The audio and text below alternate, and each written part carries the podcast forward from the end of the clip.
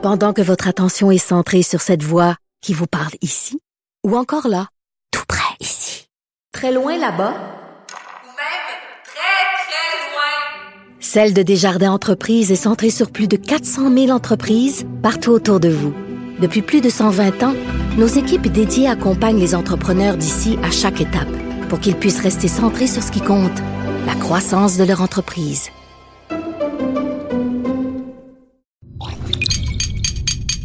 Cube Radio. Silence! Veuillez vous lever.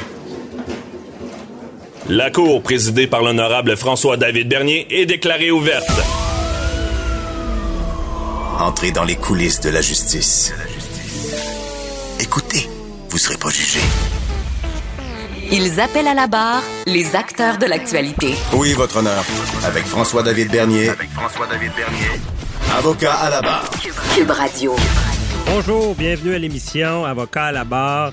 Euh, Maître Boily déjà avec moi, assis sur sa chaise, prêt à intervenir. Bonjour, Maître Boily. Oui, bonjour. Bon, aujourd'hui, euh, justement, euh, qu'est-ce qu'on a à l'émission? Tout à l'heure, on va se parler de, de la vente de Belle. euh, ben, la vente. La vente de V à oui. Bon, qu'est-ce qui se passe avec ça? Euh, on parle de Bombardier également. Bombardier qui a cédé ses actions dans la C-Series. Euh, on va en parler avec euh, Pierre-Olivier Zappa tout à l'heure. Qu'est-ce qui se passe avec ça? Commençons à laisser aller nos actions. Et euh, on, on parle aussi de vol de données parce que, euh, avec Éric Parent, les vols de données là, sont d'actualité. Est-ce que l'hémorragie continue? Et euh, également, bon, on va commencer à mettre Boily. euh, un, un gros sujet, là, c'est, c'est tombé à la fin de la semaine, bon, vendredi à peu près, là, jeudi, vendredi. Oui. Et il faut en parler. Il y a Jonathan Betté qui euh, et sa famille qui euh, ont été interrogés. Parce que rappelez-vous, je rappelle les faits. Bon, On en a déjà parlé d'ailleurs. Je- on en a parlé, mais on rappelle aux gens. Bon, Jonathan Betté, qui est principal suspect dans le meurtre de Cédrica Provencher, ben, il y a toute une saga liée à ça. Mais il n'a jamais été accusé. Il n'a jamais été accusé, on le dit, mais quand même, principal suspect. Il avait été accusé, par contre, de possession de pornographie juvénile. Ce qui s'est passé, c'est quand on a trouvé les, ossements de Cédrica Provencher, le crâne, on a fait une saisie chez Jonathan Betté. On aurait, à l'époque, trouvé de la, pornographie juvénile. Et euh, il y a eu des accusations, mais tout ça est tombé parce que le- les dossiers se sont un peu entremêlés. Il y a eu des erreurs dans- là-dedans. là. On a peut-être trop voulu. Euh, il y avait une preuve là-dedans de Mr. Big. On avait essayé de le piéger euh, et ça n'avait pas fonctionné. Tout ça est tombé. Évidemment, ben, sur la vie de Jonathan Betté, sur l'entreprise des emballages Betté. Ça, euh, ça, c'est sa famille. c'est sa famille, c'est ça. C'est pas famille. seulement lui. Ouais. Mais évidemment, vous, co- vous comprenez l'impact que, que ça a pu avoir d'être accusé. Puis comme je dis, il n'y a pas eu d'accusation. Et là, ils ont poursuivi le gouvernement euh, pour 10 millions pour des dommages en lien avec ça. Fait qu'ils font une belle requête. Et euh, cette semaine, vous savez, en civil, ben si on poursuit, il faut accepter. On n'a pas le droit au silence comme en criminel. Il On peut pas faire de cachette. Non, pas de cachette. On est obligé d'être interrogé. Ouais. Et là, ces interrogatoires-là ont, ont eu lieu. euh, et euh, tout le monde se dit, coudon, parce que Maître Boily, il allègue, ils, vont, ils vont être interrogés sur ce qu'il allègue. Ce qu'il Ah oui. allègue, c'est qu'ils Ils disent, en fait, n'ont pas commis de meurtre. Ben, ce que la famille dit principalement, Jonathan Betté, ce qu'il dit, c'est une chose, ce que la famille dit, c'est autre chose. Les dommages sont pas les mêmes. Parce que ce que la, la famille, ce que j'ai compris, parce qu'on n'a pas la transcription des notes, on n'était pas là, ni vous ni moi, Maître Mernier. mais ils seront publics. là, Ça va être public, ça, effectivement. Ils vont être transcrits. Parce S'ils qu'on les sont a pas encore, mais ils vont être déposés. S'ils sont déposés, ils deviennent publics. À ce Ouais. moment-là, on pourra en avoir accès. Bon, ce que la famille reproche finalement au procureur général puis au gouvernement, finalement, c'est qu'ils accusent les autorités d'avoir mené une enquête bâclée. Alors, ce qu'ils disent, vous avez bâclé une enquête, vous avez mené des choses, vous avez laissé, euh, euh, vous avez laissé tomber certaines affirmations, vous avez fait un show de boucan avec ça. Puis là, ben, ce que ça fait, ça nous a causé un dommage. Les autres, il y avait une, une imprimerie, une entreprise Ouais. d'imprimerie. Et puis là, bon, Les finalement... emballages. Ouais, emballage, excusez. Et puis, euh, bon, ben, ça, ça, ça a causé des dommages tellement qu'ils ont été obligés de vendre l'entreprise. Donc, alors, ce qu'ils disent aujourd'hui, c'est, écoutez, vous avez fait une, bon, une enquête bâclée, on ne sait pas. Est-ce que c'est bâclé, pas bâclé? Bon, M. Betté, Jonathan, euh, le fils, n'a pas été accusé de rien. Ça veut pas dire que jamais rien fait. Ça veut juste dire que la couronne n'a pas Il assez pas de été preuves. accusé dans Bon. le cadre du meurtre. Dans le cadre Il du meurtre, été accusé euh, euh, d'autres choses. Oui, mais Et là-dessus, il a été libéré parce qu'on a dit que l'enquête n'a pas été faite il y a correctement. eu un abandon des procédures Exact. Parce que euh, certains certaines demandes au juge pas été euh, faites correctement. pas faites correctement. Exactement. Bon, ça, c'est une question de forme qu'on peut dire. Il a peut-être été euh, l'objet de, de, de, de choses qui auraient peut-être pas dû. On verra ce que le, le, le- procès civil va... Mais là où on, on a... euh, moi, j'ai un problème avec ça. Si M. Betté, Jonathan, n'a rien fait, euh, bon, ben, il peut poursuivre au civil, puis il a subi des dommages. C'est manifeste, parce que avec tout le show médiatique qu'il y a eu là, c'est certain qu'il n'y a pas personne qui s'en sort pas affaibli, ça c'est clair. Mais si, parce qu'on on, on, on se rappelle qu'on est au civil, là. et là au civil, il y a des questions. Cette semaine, ce qui s'est passé, c'est que les, avocats du procureur général ont questionné et Jonathan Betté et la famille, puis encore là, on n'a pas les notes encore, mais c'est sur la demande. Or, la demande, ce qu'elle fait, euh, elle demande des dommages suite à une enquête qu'elle dise bâclée et suite à, des accusations qu'elle disent qui n'ont pas été faites correctement. Alors, si ça, c'est vrai, il faut le démontrer. Hein? Il faut démontrer comment en disant, ben là, écoutez, vous m'avez, par exemple, faussement accusé du meurtre de la petite Cédrica, c'est pas le cas. Mais si c'est pas le cas, l'avocat de l'autre côté a droit de savoir pourquoi c'est pas le cas. Parce que si j'ai subi un dommage, faut, encore faut-il que je sois responsable du dommage. Si je n'ai pas fait quelque chose et que je suis faussement accusé, ben, en quelque part, vous avez le même chose. On avait discuté il y a quelques, quelques semaines, mais Bernier, souvenez-vous du cas de Colosse Plamondon. C'était le même principe. Colosse Plamondon, c'est l'individu qui était condamné à vie pour euh, pour un meurtre qu'il disait ne pas avoir commis. Et puis après 27 ans, on aurait dit, ben, excusez-nous, M. Plamondon, on n'avait peut-être pas assez de preuves. Mais on, pense qu'on aurait dû, parce que le juge René de la Sablonnière, qui était à l'époque procureur de la Couronne, lui, est venu témoigner au procès civil, dire non, non, on avait assez de preuves. Bon, il y a eu peut-être des vices de, de, de forme dans le cas de M. Plamondon qui aurait fait qu'il aurait peut-être pas été condamné si on avait donné ça, mais nous, on pense que c'est lui qui l'a commis. Alors, là, au civil, ben, c'est une question de prépondérance de preuves. C'est plus comme au criminel où c'est hors de tout doute raisonnable. faut que le juge ou le, ou le jury n'ait aucun doute sur la culpabilité de l'accusé. Au civil, c'est la prépondérance. La prépondérance, c'est 50 plus 1, autrement dit. Ouais. Pour, pour, pour revenir euh, en matière de, de, de, de comme en matière d'élection, celui qui a le plus de votes, c'est celui qui gagne. Mais en matière de, probabilité, on parle de, prépondérance de preuve, on parle de 50 plus 1. Donc, il faut que ça soit plus probable que moins probable. Mais ça, ça n'a rien à voir avec le hors de tout doute. Le hors de tout doute, c'est pas de doute. Alors, 1% de doute, ça s'appelle un doute. Alors, c'est pas pareil. Donc, le fardeau de preuve n'est pas le même. Et là, ce que le procureur général aura à démontrer dans ce cas-là, c'est que monsieur a peut-être subi des dommages, mais si il y a par prépondérance de preuves, on, va, on revient au dossier d'O.J. Simpson. Souvenez-vous, il a été acquitté au criminel parce qu'il rentrait pas dans le gant. Hein? Souvenez-vous de l'histoire du gant, là, il rentrait pas dedans. Bon, est-ce que le gant avait refoulé? Ça, c'est une autre affaire. Mais il reste que au civil, il a été condamné, il a même fait faillite. Il a été condamné parce que la famille l'a poursuivi en disant Écoute, t'as peut-être pas été condamné au criminel. Nous autres, on pense que c'est toi pareil. On a subi un dommage. Ouais. Ils ont démontré à la Cour, aux États-Unis, c'est différent, le système n'est pas tout à fait le même, mais la prépondérance reste pareil. Ils ont démontré à la Cour que il y avait plus de chances qu'il ait commis le crime qu'il ne l'ait pas C'est commis. ça. Mais là, mêlez pas, il faut pas mêler Ouais. nos auditeurs. On n'est pas en situation où est-ce que le père, exemple, ou la mère Exact. euh, de euh, Cédrica poursuivent Jonathan au civil. Non. Parce que ça, ça serait l'exemple qu'on peut comparer à O.J. Simpson. Exact. Il n'y a pas eu d'accusation criminelle, Exact. mais le père et la mère pourraient poursuivre au civil En en, disant dommage. On a subi un dommage, puis on pense que c'est toi. C'est ça. Voilà. Et là, ça serait la prépondérance des preuves au lieu du doute hors de Exactement. raisonnable. Peut-être qu'il y aurait des chances. Ça, c'est pas arrivé. Non, c'est pas arrivé. En ce moment, c'est vraiment la famille qui, Qui dit, le gouvernement. on a subi un dommage. Vo- votre enquête est bâclée. Et là, cette étape-là, on appelle ça la, c'est des interrogatoires avant, dé- défense. Avant défense, donc, on, on, on va voir, on va chercher la preuve de la demande. Avant de répondre à cette demande-là, on essaie d'avoir tout ce que la demande peut contenir. Quelle est, le, est, le, quelle est la prépondérance de cette preuve-là que la demande aurait en main pour pouvoir y répondre adéquatement? Donc, c'est pas une partie de pêche, là. Non, c'est ça. Ça. on, on va pas, puis on dit souvent en droit, pose pas de questions si tu connais pas réponse. Mais c'est ça. Là, là, on n'a pas tout le détail Non. de l'interro, mais Maître Boily, il y a des choses que Jonathan a dit qui pourraient se retourner, qui, qui pourraient se retourner. Effectivement, il y a un Parce danger. qu'ils vont l'interroger. Mais pour- vous avez vécu des interrogatoires. L'avocat de, de la famille doit être au, au, au, Lui, au il, grain. lui, il porte des talons hauts, puis je peux vous dire qu'il est sur le bout des pieds, puis il est au doigt et à Ben, l'œil. il doit s'objecter si ça va trop loin. Si ça va trop loin, Parce que- effectivement. parce que.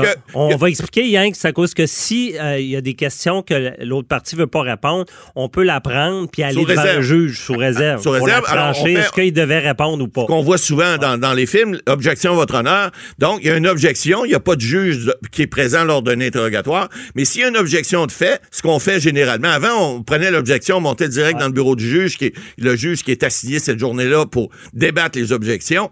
Mais maintenant, ce qu'on fait, on les met dans un petit sac, puis on met ça dans une Ouais. petite machine, puis après ça, on va faire le lavage. Alors, on donne un exemple. Le- moi, je suis l'avocat du gouvernement. À Betté, avez-vous tué Cédrica Provencher? Objection. Oui ou non? Objection. Objection. D'abord, il y a une objection primaire. Là, vous allez dire, c'est pas, c'est pas C'est dans pas les relié à la demande. allégués, parce que Exact. nous, c'est sur le montant qu'on Voilà. Bon. Ouais. Et puis là, l'objection pourrait être, par exemple, euh, vous allez euh, vous allez à l'encontre du code criminel qui prévoit que quelqu'un ne, ne, ne peut s'incriminer contre lui-même. Ouais. Alors là, il pourrait y avoir une objection valide. Par contre, si la question c'est, Monsieur Betté, euh, est-ce qu'il n'est-il pas exact que vous avez été enquêté sur ce dossier-là, puis que Monsieur Betté dit je veux pas répondre, ben il sait qu'il est enquêté. Alors là, l'objection pourrait être refusée parce qu'en disant Monsieur Betté répond à la question. Oui, vous avez été enquêté là-dessus. Vous avez été enquêté tel soir, vous avez fait telle chose, telle chose, telle chose. Et là, c'est là, là que ça joue le, jeu entre les procureurs parce que on veut savoir, puis de l'autre côté, on veut pas s'incriminer. C'est ça. Puis euh, le, le juge, au final, dira il doit répondre ou pas. Sûrement qu'on on va en voir, ça s'en vient. Euh, parce que. Et, et là, c'est- Donc. C'est sûr que c'est un jeu dangereux, Ouais. mais on comprend, d'après moi, le, le poursuivant, l'avocat Ouais. a dû prévoir le coup. Il a prévu le coup, puis il, il doit pas avoir allégué des choses qui pouvaient vraiment Il incriminer c'est très délicat, mais là, tu représentes la famille, puis tu représentes l'individu également. faut faire attention parce que la famille peut avoir subi un préjudice important, énorme, même si l'individu aurait connu certains crimes.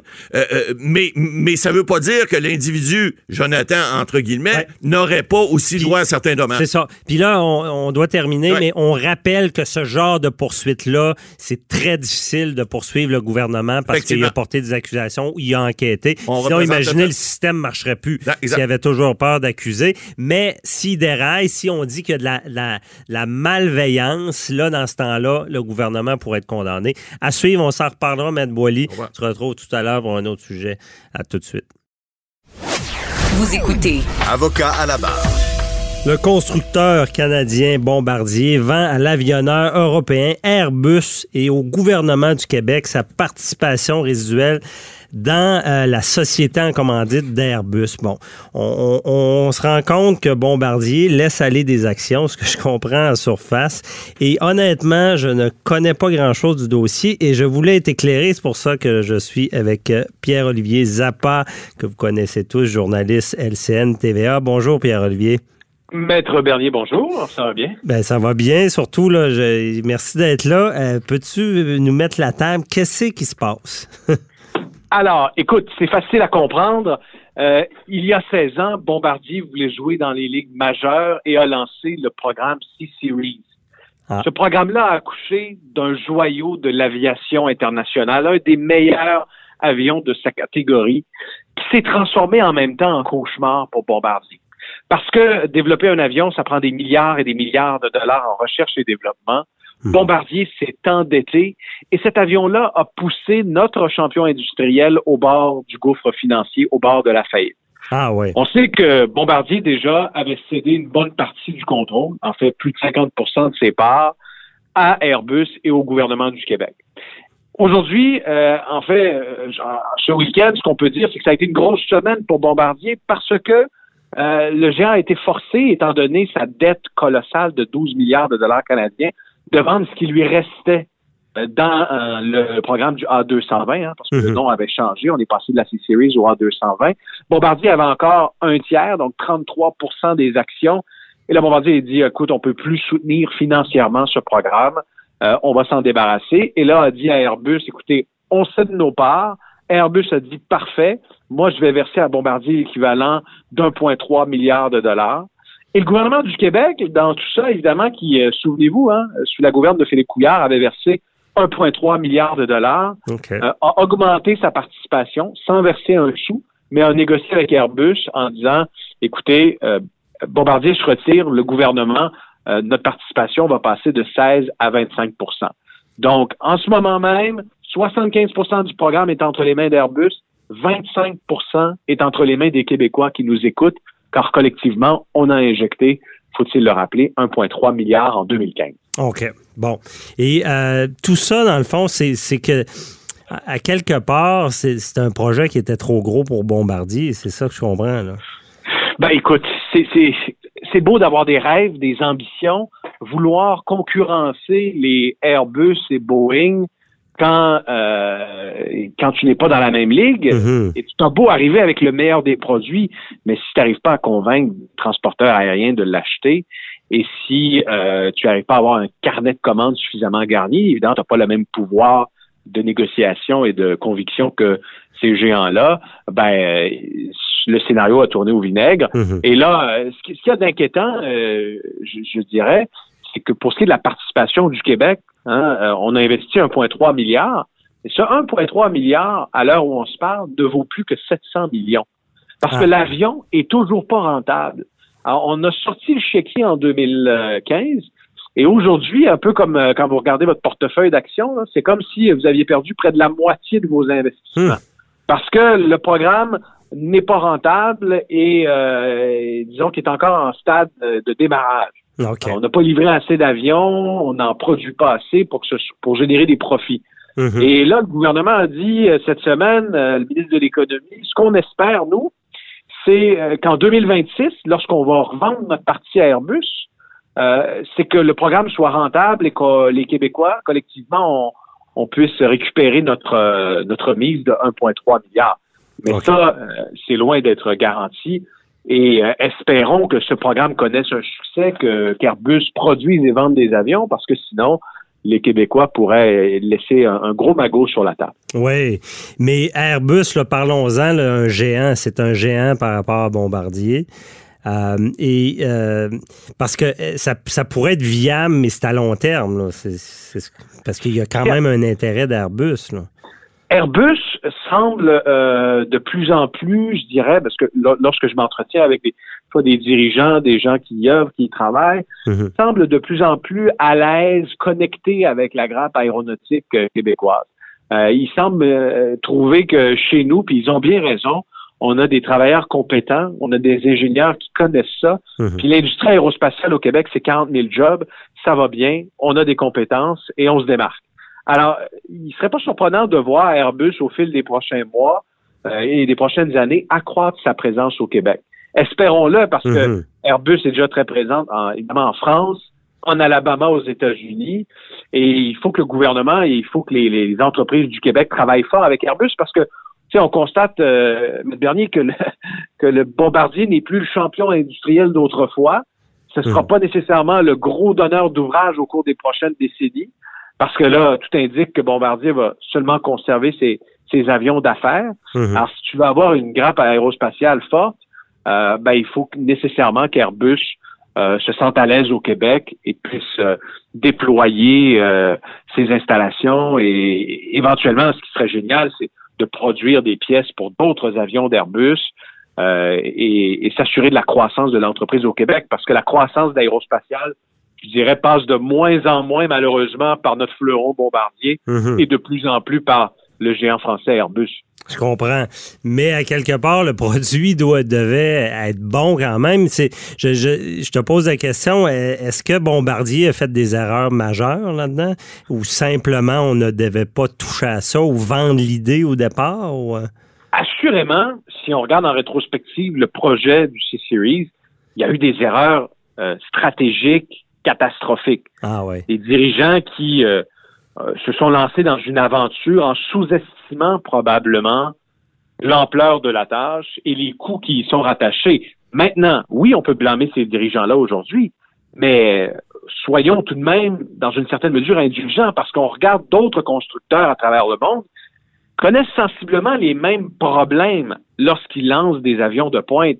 Là, je prends l'exemple de Mitsubishi, Mhm. qui tente par tous les moyens depuis plusieurs années de mettre sur le marché le SpaceJet, qui est un Ah. superbe avion. D'ailleurs, euh, Mitsubishi euh, s'implante là au Québec parce qu'ils veulent recruter des gens qui connaissent ça. Ils ont de la misère. Il y a eu des dépassements de coûts pharaoniques de plusieurs milliards de dollars, des retards dans l'échéancier euh, de mise euh, de mise en marché de l'avion. Donc, Bombardier n'est pas le seul avionneur à connaître des problèmes importants lorsque vient le temps de lancer un appareil.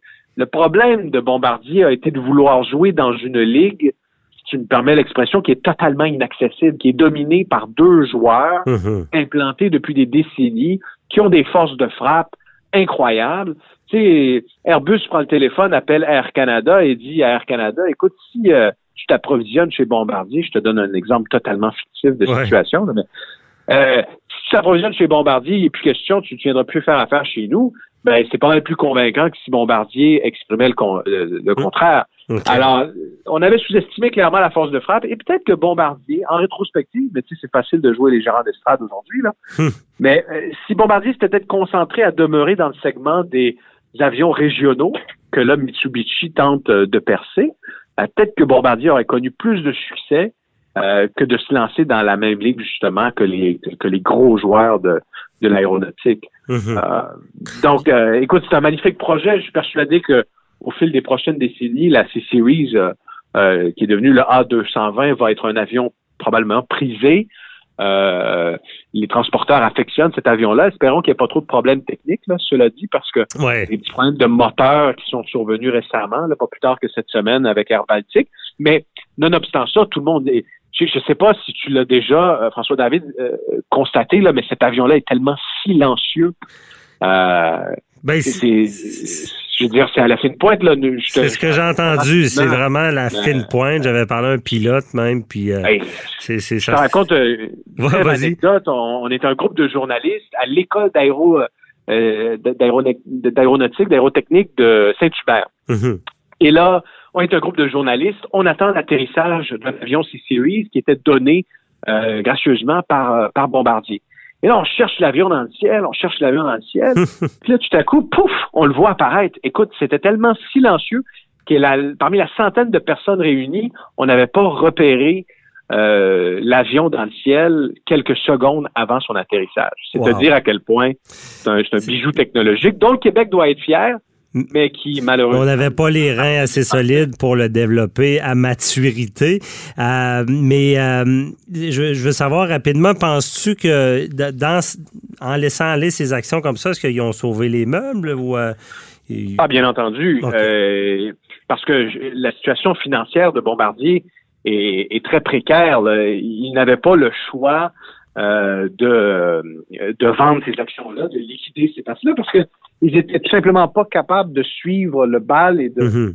euh, et de financer euh, le projet adéquatement parce que euh, le Airbus demandait du financement supplémentaire à ses partenaires, le gouvernement du Québec et Bombardier, et Bombardier a tout simplement pas les liquidités Mhm. pour euh, réinjecter des millions de dollars. Donc, n'avait d'autre choix que de vendre sa participation.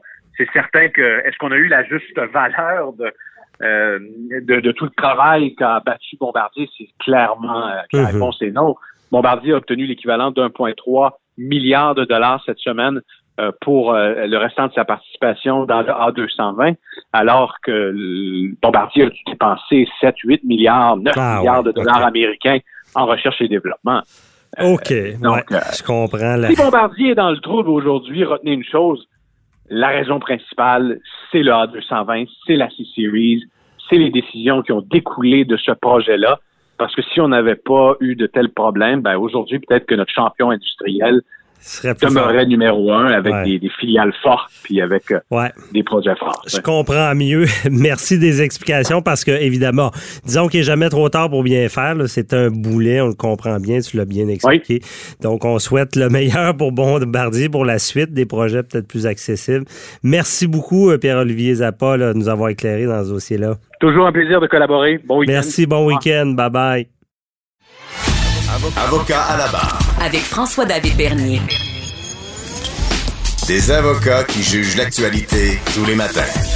Cette semaine, on a vu les auditions au CRTC, Conseil de radio-télévision canadienne, bon, pour la demande de Bell qui veut se porter acquéreur de V télé.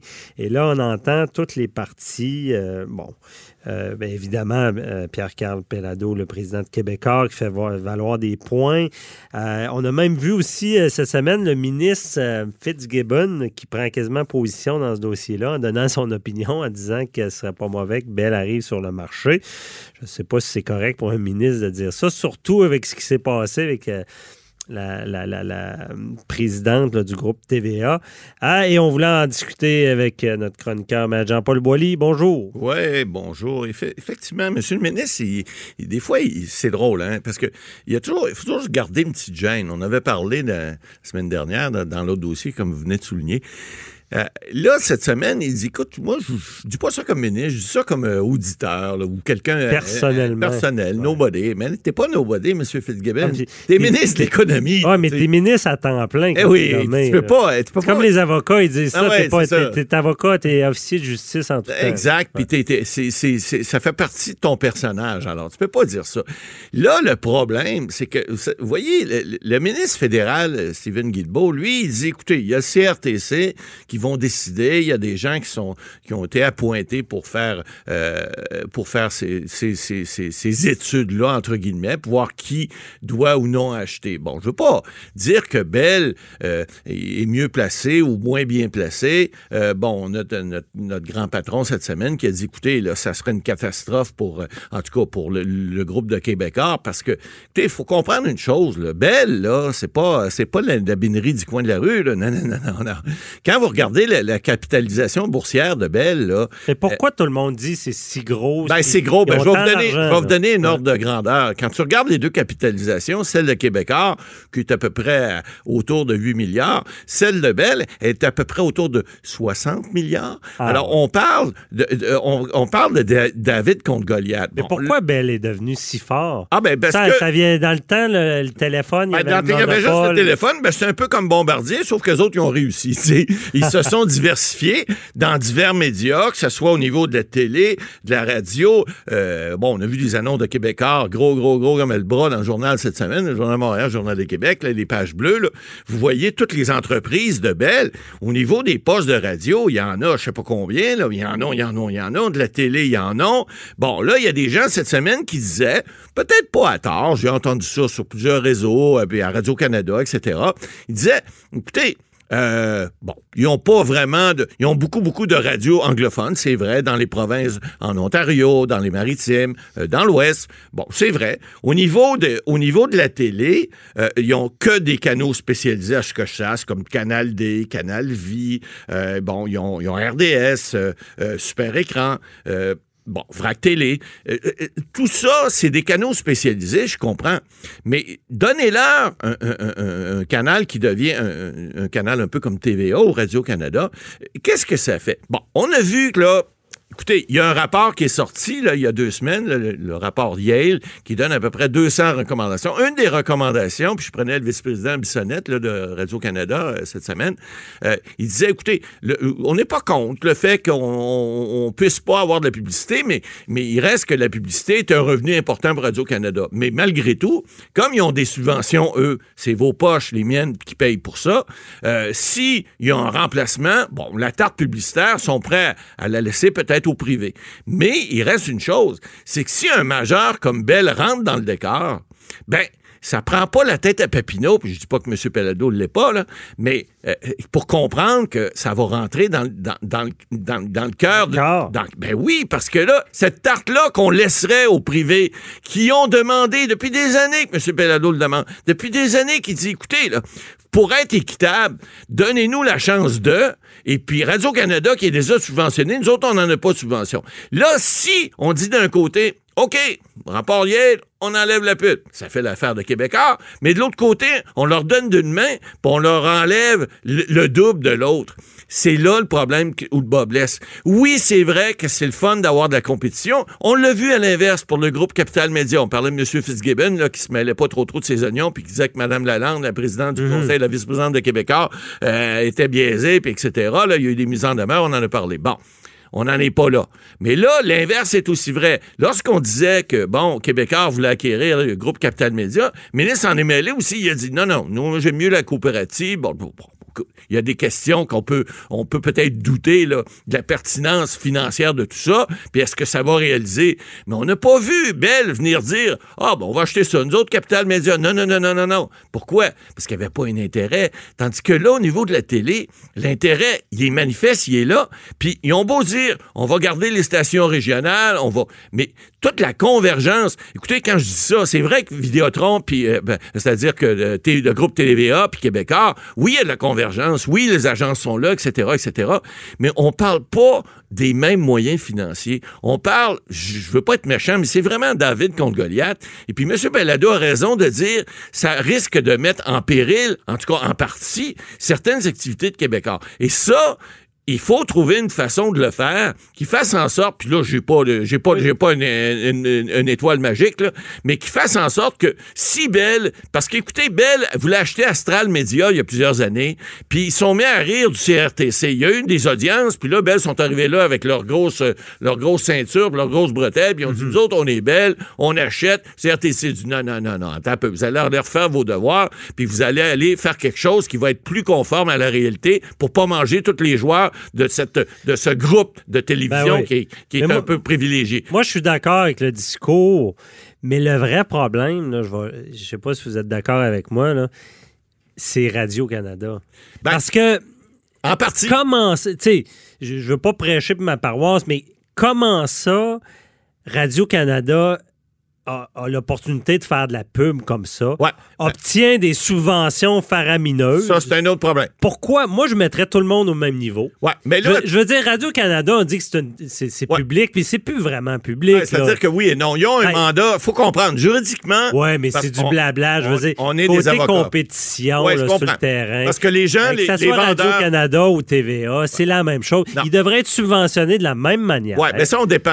Ça dépend. Le, le mandat est pas le même. Là où je suis pas d'accord avec vous, c'est que lorsqu'on dit qu'une télévision privée, ou en fait des médias qui sont privés, le mandat est pas le même. Le mandat de renseignement n'est pas le même. Le TVA va avoir, un, par exemple, un, un- un man- plus un mandat de divertissement. Radio-Canada est supposé avoir un mandat plus d'information. Mais si c'est pas le cas, Hey, si tout le monde avait le même mandat, là, je serais d'accord. Mais moi, je dis, c'est pas ça que je dis. Si vous donnez un mandat d'information à Radio-Canada, puis vous lui donnez une subvention qui va avec, ben, au moins, permettez-lui pas d'aller chercher dans la tarte de publicité, parce Ben oui. que ça, ça devient illégal. Je vis-tu dans une autre- planète? Écoutez Radio-Canada ou TVA. Euh, Oui, vous vivez sur RDI une autre planète. ou C'est pas la même LCN, chose, non. on- on- on- c'est pas c'est pas une, une ra- une télé seulement publique. Non, Ils sont non, dans non. même Oui, game. ils jouent des- ils les jouent des- émissions, des les nouvelles, c'est la même game. Moi, je Ouais. pense qu'ils devraient être subventionnés. Non, Oh, je suis pas d'accord. Je suis pas euh, d'accord. Ils devraient avoir des Non, subventions. là, égales. là où je suis d'accord avec le rapport Liens, c'est que si tu subventionnes un organisme, ben là, permets-y pas d'aller dans la même tarte que l'autre, parce que là, tu fais de l'iniquité au niveau. au parce qu'au niveau juridique, ce qui est important, puis on est encore des avocats, ce que je sache, c'est que la loi soit égale pour tous, donc qu'on ait la même chance à tous. Alors, en subventionnant Radio-Canada, en y permettant de faire de la pub, c'est un autre, c'est un autre, c'est un autre ballgame. C'est pour ça que ça fait encore plus mal Ouais. Que Bell rentre dans le décor. Et voilà, Parce que si on était dans un marché de libre compétition à armes égales, Oui. autant Radio-Canada, Bell et TVA, on on parlerait pas de ça.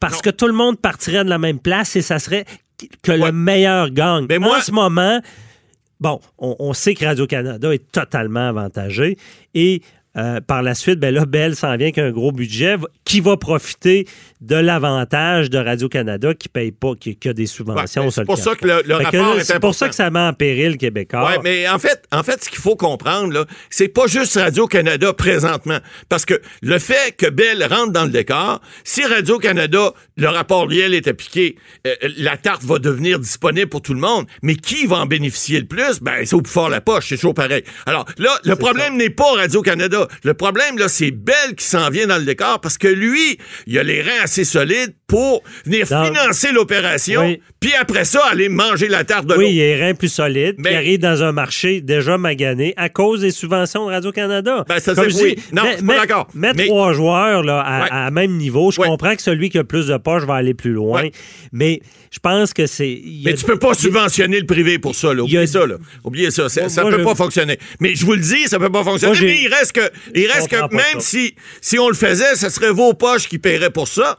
Puis moi, je pas d'accord avec ça. C'est de l'entreprise privée. Mais que- que Radio-Canada laisse la tarte tranquille, c'est une chose. Mais que, que Bell arrive avec ses, ses, ses grosses chaussures dans ce marché-là, euh, tassez-vous parce que vous avez besoin d'avoir les reins solides. C'est David contre Goliath. je puis le moi, je maintiens que c'est pas le problème n'est pas de Radio-Canada. Le maintien, le problème vient du fait qu'on a un joueur majeur, si le CRTC met pas ses culottes, puis vient pas un peu chapeauter ça pour être pour dire voici la tarte où se caler, puis jusqu'où vous pouvez aller, il y a un danger pour, Ouais. le, pour, Ça, c'est pour- votre pour opinion. le média privé, il y a un danger. Puis je, je- je respecte votre opinion. Moi, pour moi, je pense que ce qui fait encore plus mal que Bell débarque, c'est qu'il arrive dans un, marché déjà magané Effectivement. par Radio-Canada qui se dit public, mais qui n'a aucune différence avec un diffuseur. Ouais, il y a une différence quand même, là, je suis pas d'accord, mais quand même. Ben, à, Et- part, à part qu'ils des fois, ils prennent quasiment l'accent français. Ah, il, il Euh, parle pointu je- des fois. Ouais, c'est ça. Ce qu'on fait Donc, jamais ici à l'émission.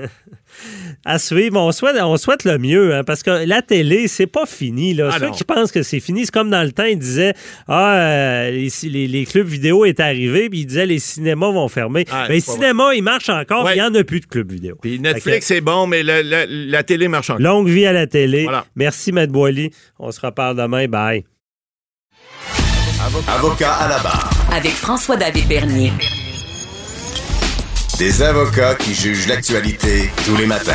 Données personnelles, des fuites qui se multiplient. On avait un article dans le Journal de Montréal là, qu'on on dit qu'une dizaine de sociétés d'État québécoises qui recensent depuis 2014 euh, des incidents euh, où des données personnelles des Québécois ont été volées, consultées à tort, divulguées par erreur.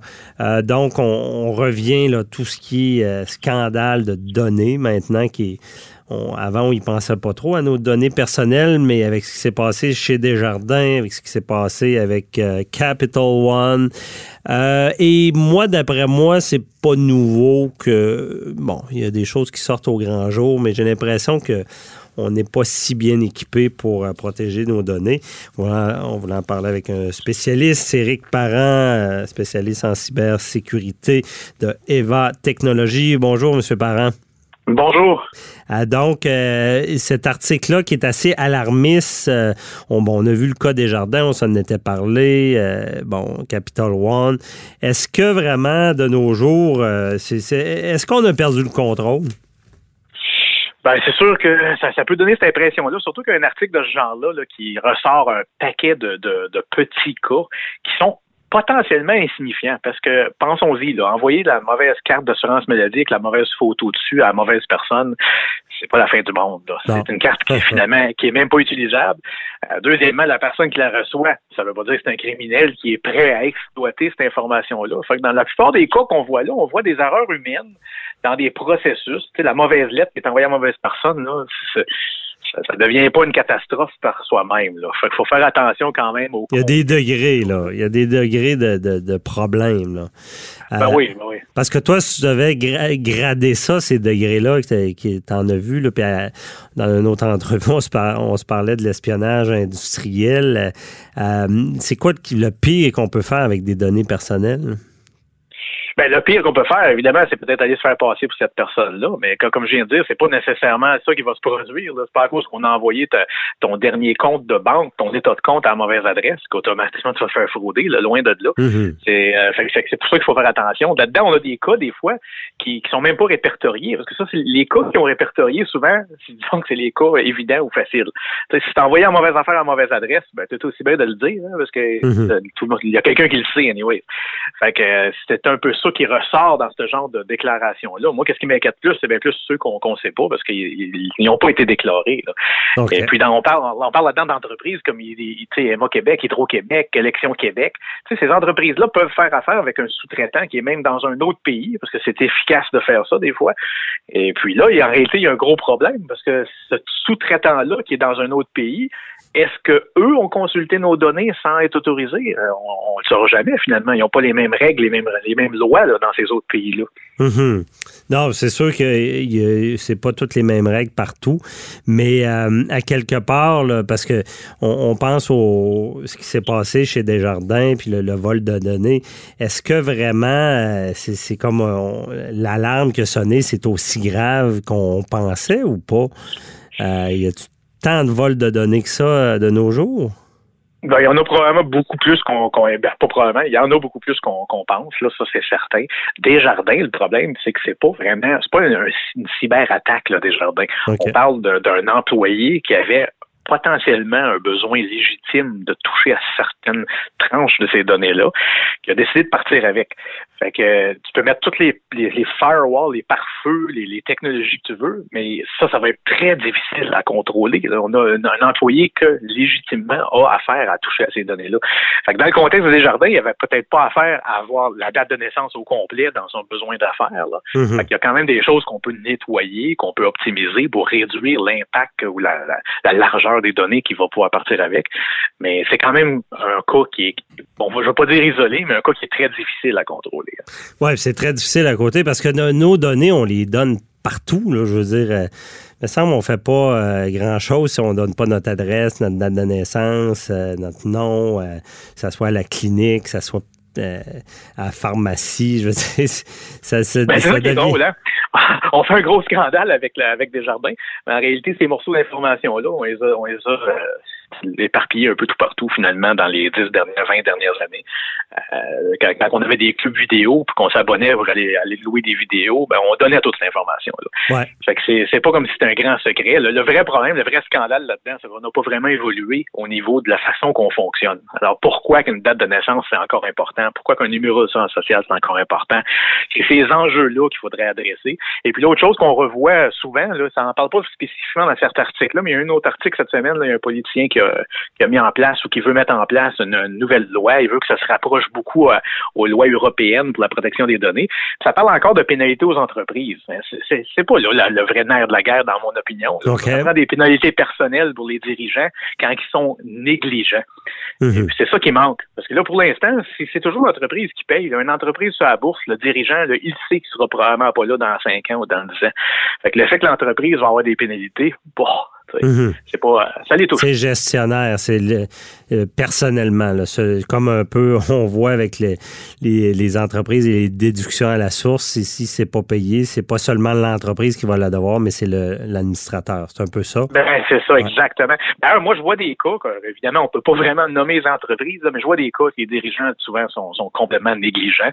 Mhm. Euh, si on parle d'une entreprise qui offre un service infonuagique, un service que les gens vont aller s'inscrire dessus, mais qui n'a jamais eu aucun test de sécurité. Puis des, fois, c'est des choses qui sont reliées au gouvernement. Alors, il y a des, des, programmes, si on veut, qui sont, euh, qui sont reliés à ça. Mm-hmm. Alors, ça, ça finit, dans, mon, dans ma tête à moi, c'est une négligence qui, qui pourrait être considérée criminelle de dire on offre un service sur l'Internet où on va récolter des informations très sensibles de la population. Et puis, il n'y a jamais personne qui a vraiment testé ça. Là. OK. C'est grave un peu. Ah, c'est ça, c'est grave, mais je ne sais pas ce que tu en penses, mais j'ai l'impression que, puis je pense que tu avais commencé à parler que, que nos données personnelles, c'est quasiment une cause perdue pour l'instant, puis que le travail serait plus à, je sais pas s'il y a des solutions euh, pour avoir un prêt.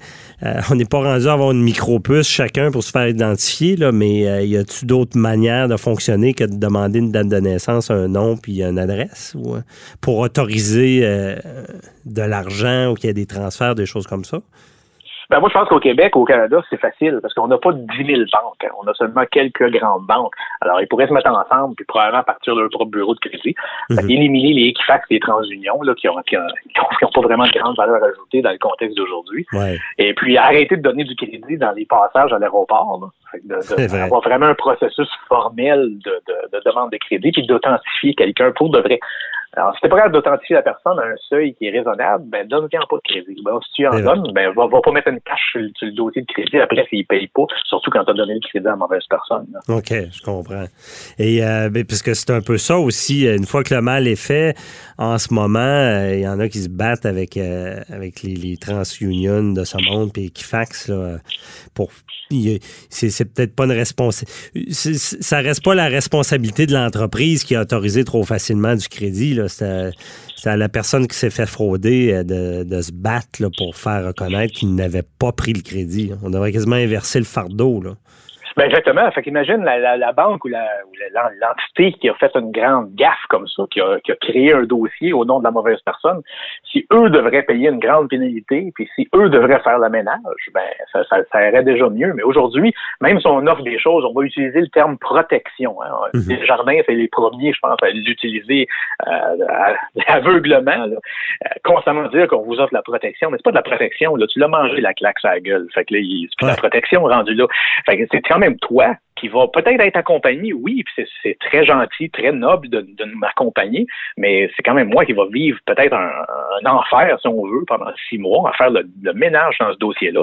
Entre-temps, si j'ai besoin d'aller chercher un- une nouvelle carte de crédit ou d'aller m'acheter un véhicule que je vais mettre sur crédit, ben, je vais être impacté par tout ça pendant des mois et des mois et des mois, le temps que le ménage se fait. Mhm. Fait C'est là qui est le problème. OK, je comprends. Et euh, pour savoir comme ça, est-ce qu'il y a des... Euh, on, par- on parle de données sensibles, mais les, les méthodes d'identification, tu disais, bon, moins donner du crédit facile, euh, de, de, de valider. Ça veut-tu dire euh, valider avec la voix? Ça veut-tu dire une empreinte de, de, de l'œil? Ou je sais pas, c'est quel genre de manière qu'on pourrait fonctionner? Ben, le, le problème qu'on a aujourd'hui, justement, c'est qu'il n'y a pas rien de centralisé qui vient donner une identité numérique fiable. Mhm. Ça, c'est un problème que le gouvernement pourrait adresser. Les banques pourraient l'adresser de leur propre façon, avec un processus euh, de... de, de ouais, comme je vous donne un exemple. Tu vas chercher un, un passeport. Ça Ouais. demande un paquet d'affaires pour aller chercher un passeport.